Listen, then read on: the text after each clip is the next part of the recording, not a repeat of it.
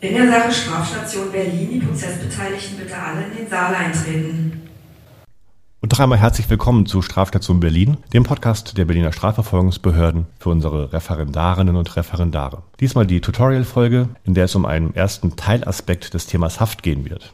Denn das Thema ist dann doch etwas komplexer, um es in bloß einer dieser Tutorial-Folgen zu behandeln, aber wir werden im Laufe der Zeit immer wieder mal auf das Thema und immer andere Aspekte zurückkommen.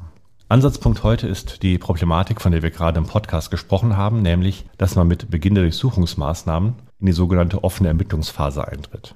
Dem Beschuldigten ist also spätestens ab jetzt bekannt, dass gegen sie ermittelt wird und damit könnte ab diesem Zeitpunkt auch der Impuls, sich dem Ermittlungs- und Strafverfahren durch Flucht zu entziehen, übermächtig werden. Sollte die Staatsanwaltschaft also vor den Durchsuchungen davon ausgehen, dass sich der Beschuldigte nun dem Verfahren entziehen könnte, hat sie schon vorher auch den Erlass entsprechender Haftbefehle beim Ermittlungsrichter beantragt und der diese bestenfalls auch erlassen. Oder aber es erfolgen im Rahmen der Durchsuchungen zunächst vorläufige Festnahmen nach 127 StPO, die dann in den Erlass eines Haftbefehls münden. Mit Beginn der Untersuchungshaft, also mit Verkündung und Invollzugsetzung des Haftbefehls, beginnt dann auch die Haftfrist zu laufen und es gilt in besonderem Maße der Beschleunigungsgrundsatz. Das heißt, das Verfahren muss nun bei Polizei, Staatsanwaltschaft und später auch bei Gericht absolute Priorität genießen. Denn rein rechtsstaatlich gedacht, solange keine rechtskräftige Verurteilung der Beschuldigten vorliegt, gelten diese als unschuldig. Und obwohl sie als unschuldig gelten, wird ihre Freiheit eingeschränkt und sie werden in Haft genommen. Es wird also die Unschuldsvermutung durchbrochen und das gebietet eine schnellstmögliche Klärung der im Raum stehenden Vorwürfe. Strafprozessual sind damit an diese einschneidende Maßnahme der Untersuchungshaft auch hohe Hürden geknüpft. Es genügt kein Anfangsverdacht und kein hinreichender Tatverdacht, sondern es muss ein dringender Tatverdacht vorliegen. Und wer sich gegen einen Haftbefehl wehren will, hat, unabhängig von der Haftprüfung, nicht nur die Möglichkeit, Beschwerde gegen den Haftbefehl nach 304 StPO einzulegen, sondern er kann auch ausnahmsweise gegen die Beschwerdeentscheidung wiederum Rechtsmittel einlegen, nämlich die sogenannte weitere Beschwerde nach 310 StPO. Und um die entsprechende Beschleunigung in der Verfahrensbearbeitung abzusichern, gibt es die Paragraphen 121 und 122 StPO. Wenn die Hauptverhandlung nicht spätestens am letzten Tag dieser Frist beginnt, muss das Verfahren dem Oberlandesgericht bzw. dem Kammergericht vorgelegt werden. Und dort wird dann geprüft, ob die Fortdauer der Untersuchungshaft über sechs Monate hinaus noch verhältnismäßig ist. Sollte es zuvor zu viele vermeidbare Verfahrensverzögerungen gegeben haben, dürfte dies in der Regel zu verneinen sein und ein Beschuldigter käme auf freien Fuß. Andernfalls würde die Fortdauer der Untersuchungshaft angeordnet. Die Zeit für die weiteren Ermittlungen muss also möglichst effizient genutzt werden. Was an Ermittlungsmaßnahmen parallel erfolgen kann, muss parallel erfolgen. Hinter Auswertungen von Beweismitteln muss genügend Manpower stehen, sowohl seitens der Staatsanwaltschaft als auch der Polizei. Und wie wir gerade besprochen haben, wenn umfangreiche Auswertungen von Geschäftsunterlagen, Firmengeflechten und Protokollen aus Telefonüberwachungsmaßnahmen ausgewertet werden müssen, kann das schon mal alles zeitlich recht knapp werden. Zu berücksichtigen ist auch, dass diese Haftfrist von sechs Monaten ja bis zum Hauptverhandlungsbeginn gilt. Es genügt also nicht, wenn die Staatsanwaltschaft nach fünfeinhalb Monaten Anklage erhebt, sondern das Landgericht oder das Amtsgericht braucht ja auch noch eine gewisse Zeit, um die Hauptverhandlung anzuberaumen. Die Gerichte haben auch volle Terminskalender, sodass man nicht sofort in der nächsten Woche anfangen kann zu verhandeln. Es müssen Anklagen zugestellt werden, es muss über die Eröffnung des Hauptverfahrens entschieden werden, es müssen Ladungen zugestellt werden, es müssen Akteneinsichten gewährt werden, es müssen Ladungsfristen eingehalten werden und so weiter. Faktisch muss die Staatsanwaltschaft innerhalb von spätestens drei oder vier Monaten nach der Inhaftierung von Beschuldigten die Anklage erhoben haben, damit die Gerichte noch eine realistische Möglichkeit haben, innerhalb der sechs Monatsfrist mit der Hauptverhandlung zu beginnen und so dem Beschleunigungsgrundsatz und dem Verhältnismäßigkeitsgrundsatz zu entsprechen. Das also ist der Hintergrund der Frist von 121 StPO. Für die Klausur ist die hauptsächlich erstmal dadurch relevant, dass in der Anklageschrift auf das Datum des Fristablaufs hingewiesen werden muss. Um dieses Datum zu berechnen, muss man nun erstmal feststellen, ab wann die Frist zu laufen beginnt. Das ist jedenfalls nicht der Zeitpunkt der vorläufigen Festnahme. Die gängige Formel lautet vielmehr, die Frist läuft ab dem Zeitpunkt, ab dem der Beschuldigte aufgrund des Haftbefehls sitzt. Dazu gibt es zwei Konstellationen.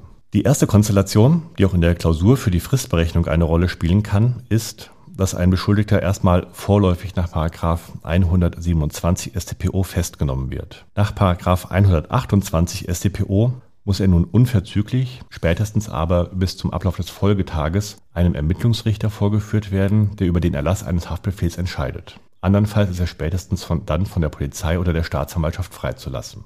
Wenn die Staatsanwaltschaft entscheidet, einen Haftbefehl zu beantragen, ist der Vorgang dann von der Polizei der Staatsanwaltschaft zu übermitteln und der entsprechende Haftbefehlsantrag zu schreiben und dieser Antrag dann dem Gericht vorzulegen. Das bedeutet aber auch, dass die Verkündung des Haftbefehls bestenfalls noch am Tag der vorläufigen Festnahme erfolgen sollte. Wenn dies aber aus organisatorischen Gründen oder weil beispielsweise noch Ermittlungen zu den Wohnverhältnissen erforderlich sind oder Zeugen vernommen werden müssen, nicht möglich ist, kann dann jedenfalls bis zum Ablauf des Folgetages der Haftbefehl beantragt und erlassen werden. Aber der Fristbeginn ist der Tag, ab dem der Haftbefehl verkündet und in Verzug gesetzt wird. Der Tag der vorläufigen Festnahme und diese damit verbundene Freiheitsentziehung zählen jedenfalls in die Berechnung der Haft nicht mit hinein. Konkret wird also jemand am 10. März vorläufig festgenommen und wird gegen ihn noch am selben Tag der Haftbefehl verkündet, wäre der Fristbeginn am 10. März. Wird jemand am 10. März vorläufig festgenommen, der Haftbefehl aber erst am Folgetag, also am 11. März verkündet, wäre Fristbeginn der 11. März. Die zweite Konstellation ist, dass ein Beschuldigter flüchtig oder untergetaucht ist. Dann beantrage ich einen Haftbefehl beim Ermittlungsrichter, den ich bestenfalls auch bekomme und den ich dann in die Fahndung gebe. Irgendwann wird dann der Beschuldigte aufgrund dieses Haftbefehls festgenommen. In einer solchen Konstellation ist kein Raum mehr für eine vorläufige Festnahme. Die Festnahme erfolgt gleich aufgrund des bestehenden Haftbefehls, sodass am Tag der Festnahme auch die Frist von sechs Monaten zu laufen beginnt. Nun gibt es unterschiedliche Ansätze, wie diese Frist berechnet werden muss. Ein Ansatz sagt, es gelte Paragraph 43 StPO. Vom Fristbeginn an sind sechs Monate draufzuschlagen bis zu dem Tag des Monats, der von seiner Nummerierung her dem Tag des Fristbeginns entspricht. Ist also Fristbeginn am 10. März, wäre die Akte am 10. September dem OLG bzw. dem Kammergericht vorzulegen. Es gibt aber auch eine beschuldigteren freundlichere Auffassung, nämlich dass Paragraph 43 keine Geltung bei der Berechnung der Haftfrist haben soll, sondern die Frist um einen Tag zu verkürzen ist. Dahinter steht folgende Überlegung. Für einen Beschuldigten, der am 10. März um 0 Uhr 1 einen Haftbefehl verkündet bekommt, würde damit auch die Frist am 10. März zu laufen beginnen. Die Akte müsste dann, legt man 43 StPO zugrunde, dem Kammergericht spätestens am 10. September um spätestens 23.59 Uhr vorliegen. Das wären aber sechs Monate, 23 Stunden und 58 Minuten also 23 Stunden und 58 mehr, als das Gesetz vorsieht. Denn dort heißt es, die Untersuchungshaft darf nicht länger als sechs Monate dauern, bis die Akte dem Kammergericht vorliegen muss. Aus diesem Grund würde man dann vorsorglich einen Tag abziehen. Ist Fristbeginn also der 10. März, käme man rechnerisch erst zum 10. September, zöge dann einen Tag ab und würde dann als Frist gemäß 121, 122 StPO auf der Anklage den 9. September notieren. Wenn die Akte beim Kammergericht zur Entscheidung liegt, ist es dann übrigens wiederum ausschließlich Sache des Kammergerichts, wann es über die Haftfortdauer entscheidet. Es besteht also kein Anspruch darauf, dass dann auch sofort eine Entscheidung des Kammergerichts vorliegt, sondern nur darauf, dass auch das Kammergericht mit der in Haftsachen gebotenen Beschleunigung entscheidet. Das kann aber durchaus trotzdem noch einige Wochen oder Tage in Anspruch nehmen.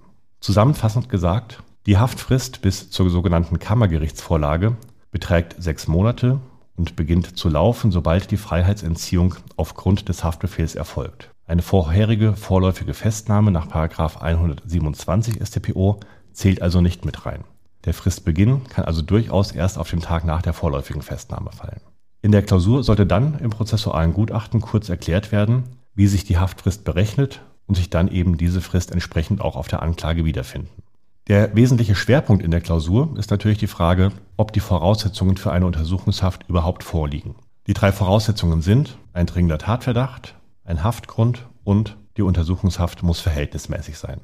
Wie man dem Gedanken des 113 StPO entnehmen kann, dürfte in der Regel eine Verhältnismäßigkeit nicht gegeben sein, wenn die Straferwartung jedenfalls sechs Monate nicht übersteigt. Problematisch ist die Verhältnismäßigkeit in der Justizklausur selten. In Anwaltsklausuren kann es hingegen durchaus erforderlich sein, sich damit vertiefter auseinanderzusetzen. Auch der dringende Tatverdacht ist in der Klausur unproblematisch. Abweichungen zwischen dem dringenden Tatverdacht und dem hinreichenden Tatverdacht, der in der Klausur ja zuvor im materiellrechtlichen Gutachten geprüft wurde, können sich allenfalls in der Praxis daraus ergeben, dass Aussagen unterschiedlich belastbar sind, dass also Zweifel an der Glaubwürdigkeit von Zeugen bestehen und so weiter. Derartige Konstellationen, in denen sich der dringende Tatverdacht und der hinreichende Tatverdacht unterscheiden, lassen sich im Sachverhalt einer Examensklausur nicht wirklich vernünftig abbilden.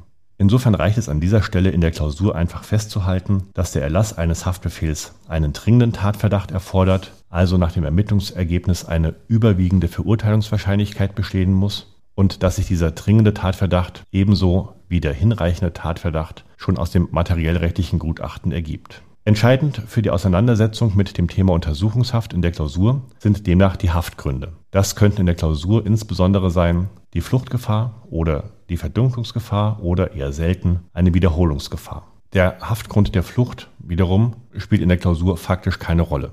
Denn für die Erhebung einer Anklage, und darauf läuft es ja in der Klausur in aller Regel hinaus, ist erforderlich, dass der Beschuldigte eine zustellfähige Anschrift hat, ich also seinen Aufenthaltsort kenne und ihm die Anklageschrift durch das Gericht dahin zugestellt werden kann.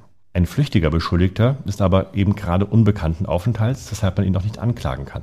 Man würde in der Praxis daher im Ermittlungsverfahren erstmal den Erlass eines Haftbefehls beantragen und ihn dann aufgrund des vom Gericht erlassenen Haftbefehls festnehmen lassen. Und dann sitzt er in der Justizvollzugsanstalt und hat damit auch so zynisch es klingen mag, eine ladungsfähige Anschrift, an die Zustellungen erfolgen können. Und erst dann kann auch Anklage gegen ihn erhoben werden. In der Klausur ist vor diesem Hintergrund also ein Beschuldigter entweder schon gar nicht flüchtig oder jedenfalls schon festgenommen. Und deshalb können in der Klausur auch nur die Haftgründe der Fluchtgefahr, der Verdunklungsgefahr und der Wiederholungsgefahr eine Rolle spielen. Zu den Haftgründen, insbesondere der Fluchtgefahr, werde ich aber erst in einer der nächsten Tutorial-Folgen etwas sagen. An dieser Stelle wäre es das erstmal für heute gewesen. Vielen Dank fürs Zuhören. Wir freuen uns über Empfehlungen, Kommentare, Anregungen, Verbesserungsvorschläge und sonstiges Feedback. Gerne auch über unsere Homepage strafstation.berlin. Und in zwei Wochen hören wir uns wieder. Bis dahin, alles Gute. Die Prozessbeteiligten bitte.